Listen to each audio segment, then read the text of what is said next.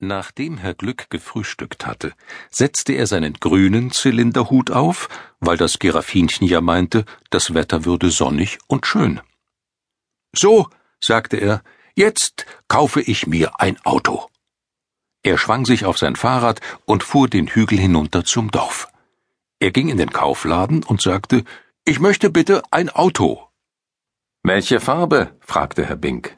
Hellgelb, sagte Herr Glück innen und außen. Das macht fünf Schilling, sagte Herr Bink. Es soll aber rote Räder haben, sagte Herr Glück. Dann kostet es Sixpence mehr. Das macht nichts, sagte Herr Glück, aber ich habe kein Geld bei mir. Das macht nichts. Lassen Sie mir einfach Ihr Fahrrad hier, und wenn Sie das Geld bringen, bekommen Sie es zurück. Es war ein sehr schönes Fahrrad, ganz silbern, bloß hatte es keine Pedale, weil Herr Glück damit immer nur bergab fuhr. Herr Glück stieg ins Auto ein und fuhr los. Nach einer Weile fragte er sich, Wohin fahren wir denn, Herr Glück? Das weiß ich nicht, Herr Glück, gab er sich selber zur Antwort. Wollen wir nicht zu den Moppels fahren und ihnen mal guten Tag sagen? Fein, sagte Herr Glück zu Herrn Glück, das machen wir. Er bog also an der nächsten Kreuzung scharf nach rechts ab und stieß Bums mit Herrn Knapp zusammen, der gerade mit einer Schubkarre voller Kohlköpfe aus seinem Garten kam. Ja, nun musste er Herrn Knapp einsteigen lassen und all die Kohlköpfe hinten ins Auto laden. Herr Knapp sagte nämlich, er könne nicht gehen, so weh hat er sich getan. Herr Glück fuhr weiter.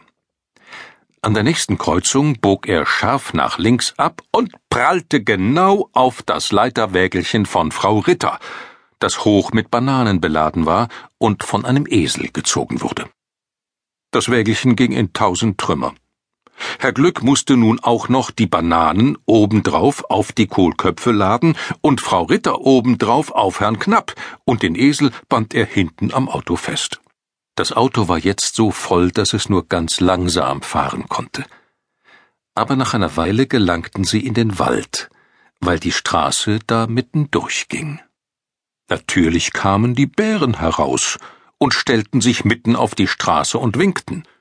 Es waren Axel und Teddy und Bruno. Also musste Herr Glück anhalten, weil er nicht an ihnen vorbei konnte, er hätte sie sonst überfahren.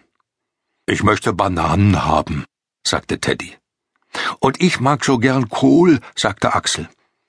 Und ich will einen Esel, sagte Bruno. Und wir wollen ein Auto haben, sagten alle zusammen im Chor. Dieses Auto könnt ihr nicht haben, sagte Herr Glück, das gehört mir. Und den Kohl könnt ihr auch nicht haben, der gehört mir, sagte Herr Knapp.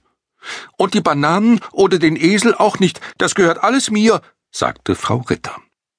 Dann fressen wir euch alle auf, sagten die Bären, jeder von uns einen von euch. Sie machten natürlich nur Spaß, aber sie rollten dabei ihre gelben Augen und brummten und schauten so böse drein, dass Herr Glück Angst bekam und Herr Knapp und Frau Ritter genauso. Deshalb sagten sie, gut, die Bären könnten die Kohlköpfe und die Bananen haben. Axel und Teddy packten alles dem Esel auf und gingen damit nach Hause zu ihrer Wohnung im Wald. Bruno setzte sich auf die Straße und plauderte mit Herrn Glück. In Wirklichkeit passte er aber bloß auf, dass Herr Glück nicht davonfuhr, ehe Axel und Teddy zurückkamen. Als sie wieder da waren, sagten die drei Bären, Jetzt wollen wir im Auto spazieren fahren. Ich will aber die Moppels besuchen, sagte Herr Glück, und die kennt ihr doch gar nicht. Dann lernen wir sie eben kennen, sagte Axel. Also musste Herr Glück die ganze Gesellschaft hinten im Auto verstauen, und das gab ein solches Gedränge, dass sich Frau Ritter nach vorn setzen musste neben Herrn Glück, und da brauchte sie so viel Platz, dass er kaum das Steuerrad drehen konnte. Von neuem fuhren sie los, und als sie aus dem Wald heraus waren, gelangten sie auf den Hügel, bis ganz oben, denn die Straße führte schnurstracks dort hinauf, und an der anderen Seite wieder hinunter. Der arme Esel war wieder hinten angebunden. Zuerst fand er das nicht weiter schlimm, denn das Auto mit sechs Personen drin fuhr ja bergauf nicht sehr schnell,